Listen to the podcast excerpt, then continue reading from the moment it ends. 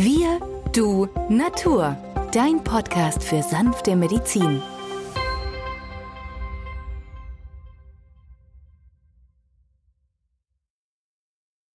Hallo und herzlich willkommen zu einer neuen Folge von Wir, du, Natur, deinem Podcast für sanfte Medizin.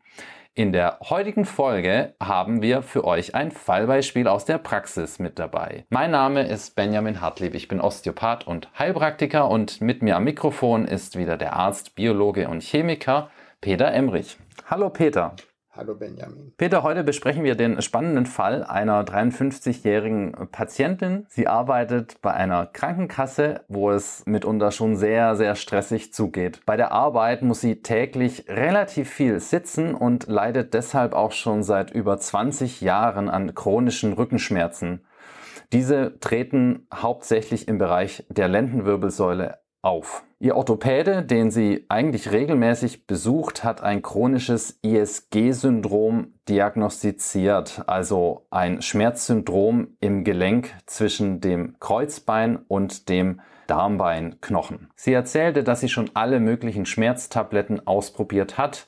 Die Beschwerden kommen jedoch in regelmäßigen Abständen immer wieder, beziehungsweise die Abstände, in denen die Schmerzen auftreten, werden eher kürzer. Sie hat immer wieder einen sehr hohen Blutdruck und leidet an pochenden Kopfschmerzen und deutlichen Verspannungen im Nacken- und Schulterbereich. Als sie in die Praxis kam und ich untersucht hatte, war relativ schnell klar, dass die Ursache nicht das Iliosakralgelenk ist oder lediglich Verspannungen der Muskulatur, sondern das Übel im Darm zu finden ist. Genau, Benjamin, der Darm ist ja mehr oder minder auf gleicher Höhe wie das Iliosakralgelenk, also das Kreuzdarmbeingelenk, auch die untere Lendenwirbelsäule oder die untere Wirbelsäule, also gerade die Lendenwirbelsäule ist ja geografisch, wenn man es mal so betrachtet, identisch. Und viele Patienten gehen immer zum Orthopäden und die wenigsten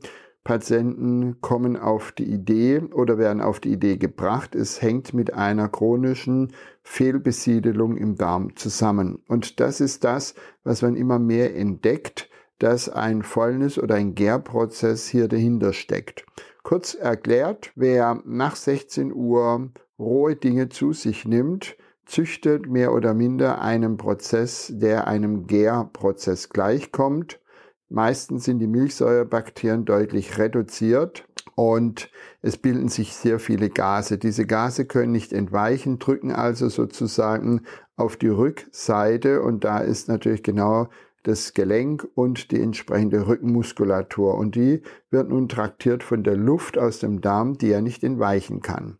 Meistens berichten die Patienten, dass sie abends nach der Arbeit ihr eigenes gezüchtetes Gemüse essen, freuen sich und zwei, drei Stunden später fühlen sie sich wie im dritten Monat schwanger. Nicht nur die Play Boys, auch die Play Girls äh, leiden, haben einen schlechten Schlaf dauernd unterbrochen, sehr viele Winde, manchmal gehen die Winde nicht ab, sammeln sich in der rechten oder linken Dickdarmbiegung. Das ist so der Bereich unter dem Rippenbogen und genau dort wachen sie auf, weil es dort krampfartig in Erscheinung tritt. Tja, was tun? Bitterstoffe, sagte schon Hildegard von Bingen, sind sehr, sehr wichtig. Auch Löwenzahn, Artischocke oder Wermut Pflanzensäfte oder in Tropfenform oder in gekapselter Form können hier helfen.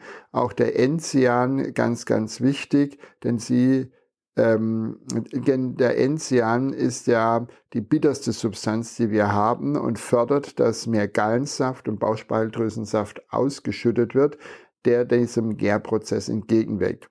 Auf der anderen Seite gibt es aber auch Folgendes. Die Patienten essen abends weil sie ja abnehmen oder zumindest nicht zunehmen wollen, wenig Kohlenhydrate. Low Carb ist ja der Trick, der überall in den Zeitungen steht. Und dafür essen sie, weil sie ja Hunger haben, eiweißreiche Kost. Es kann auch pflanzliches Eiweiß sein, Hülsenfrüchte oder Tofu. Und dann passiert Folgendes, dass Escherichia coli sich aufbäumt.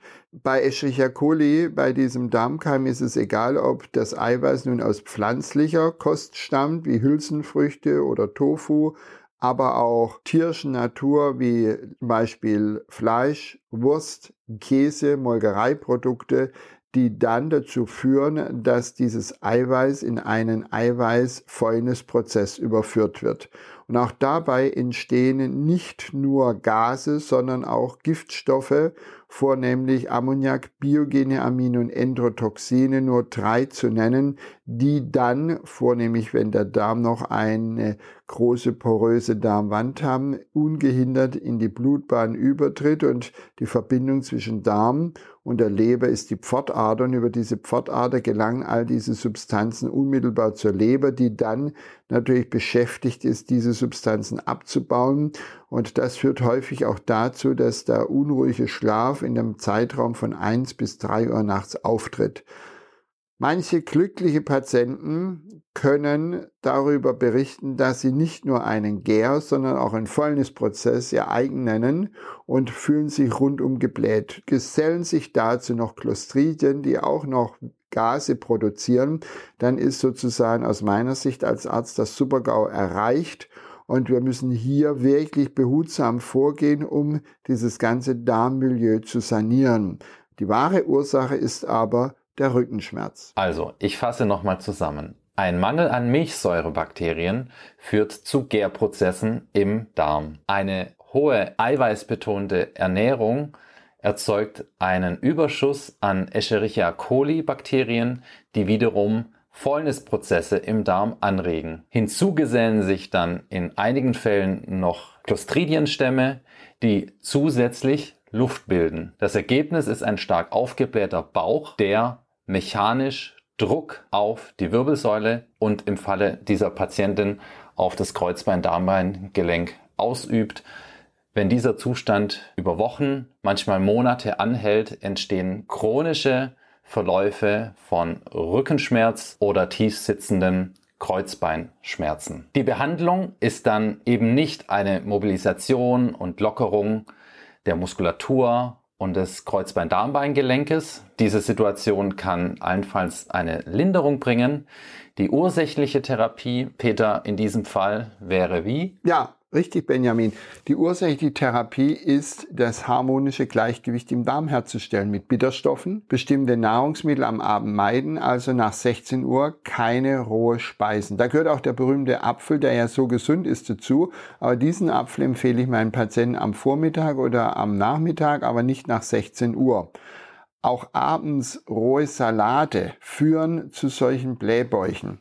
Und wenn diese Patienten sich an diese einfache Regel halten, haben sie innerhalb von zwei bis fünf Tagen einen total geänderten Bauch. Und dadurch lassen automatisch auch reflektorisch die Muskulatur im Rücken Entspannung nach. Es kommt zur Entspannung und das ganze Kreuzdarmbeingelenk wird wie durch ein Wunder gefügiger und die Schmerzen verschwinden. Also mittags die Proteine, das leckere Steak und abends dann die basische Gemüsesuppe. Und das über einen Zeitraum von vier bis sechs Wochen. Dabei muss man noch dazu sagen, dass ein entspannter Bauchraum auch sämtliche manuellen Verfahren, Physiotherapie, Osteopathie, sogar viele Übungen zu Hause, die den Sinn und Zweck haben, die Muskulatur zu entspannen und die Gelenke zu mobilisieren, viel besser funktionieren, wenn eben dieser ständige Druck durch den geblähten Bauch von vorne nicht auftritt. Genau, Benjamin, nicht nur von vorne nach vorne hat ja der Körper noch die Option, über die doch sehr dehnbare Bauchwand dem Luftprozess entgegenzuwirken. Aber hinten wo wir ja eine stabile Muskulatur haben, gerade für den Rücken, dort ist die Toleranz erniedrigt. Nach oben kommt ja das Zwerchfell. Das heißt, viele Patienten haben auch einen Hochstand vom Zwerchfell als Römhelsche Syndrom häufig in der Literatur schon benannt. Nachts tritt dieses dann als Herzrhythmusstörung auf. Die Patienten ängstigen sich, spüren ihr Herzklopfen manchmal ganz schnell, manchmal auch unregelmäßig, googeln dann im Internet, glauben dann gar einen Herzinfarkt zu haben und äh, bis du die dann am nächsten Morgen in deiner Praxis hast, musst du eine Stunde alle diagnostischen Maschinen anwerfen, um auszuschließen, dass hier nichts Schlimmes vorliegt. Die wahre Ursache ist eigentlich nur Luft im Darm. Und deswegen können wir mit Heilerde arbeiten, regelmäßig begleiten zu dieser diätetischen Maßnahme, die du wunderschön beschrieben hast. Zweimal am Tag ein gehäufter Teelöffel Heilerde am besten in Melissentee oder in Anis-Kümmel-Fencheltee auflösen und das Ganze morgens und abends trinken. Innerhalb kürzester Zeit Verbesserungseffekt. Warum heißt die Heilerde Heilerde? Weil sie einen heilenden Prozess hat, nimmt diese Giftstoffe im Darm auf und scheidet sie aus. Auch diese Fäulnisprozesse oder diese dabei entstehenden ähm, Abbauprozesse von diesem Fäulnisprozess wird von der Heilerde gebunden und ausgeschieden. Manche Patienten nehmen Zeolit, Bentonit, das sind ja Mineralgesteine, aus denen der Sarkophag von Tschernobyl gebaut wurde, weil sie auch radioaktive Strahlen abhalten können. Die haben wir jetzt nicht im Bauch, aber diese Stoffe, das Zeolit und Bentonit-Gesteinsmehl nimmt sehr viel auf remineralisiert den Körper nicht, was ja die Heilerde wieder tut. Deswegen nehme ich die nur für kurze Zeit bei ganz schlimmen Fällen. Aber auch Huminsäure kann Giftstoffe binden und Huminsäure finden wir auch in dem berühmten Apfel. Also du siehst, die Naturalkunde kann hier wieder eine Hülle und Fülle bieten. Therapeutische Begleitung durch den Arzt, Heilpraktiker ist gegeben und dann haben wir die beste Möglichkeit hier einen innerhalb kürzester Zeit veränderten Bewegungsapparat vorzuweisen. Der Patient staunt und der Fachmann wundert sich. Und damit schließen wir diese Folge ab. Wir hoffen, euch hat es gefallen und bis zum nächsten Mal. Tschüss. Tschüss.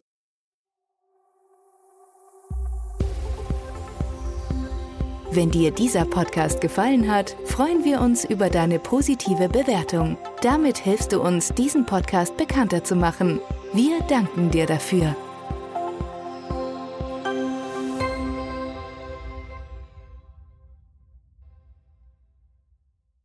Der folgende Hinweis ist uns wichtig. Alle hier vorgestellten Informationen können nur einen allgemeinen Charakter haben. Sie ersetzen nicht die fachkundige Untersuchung und Behandlung durch deinen Arzt. Bitte wende dich bei anhaltenden Beschwerden an den Arzt deines Vertrauens. Nur auf diesem Wege kann die geeignete Therapie für dich gefunden werden.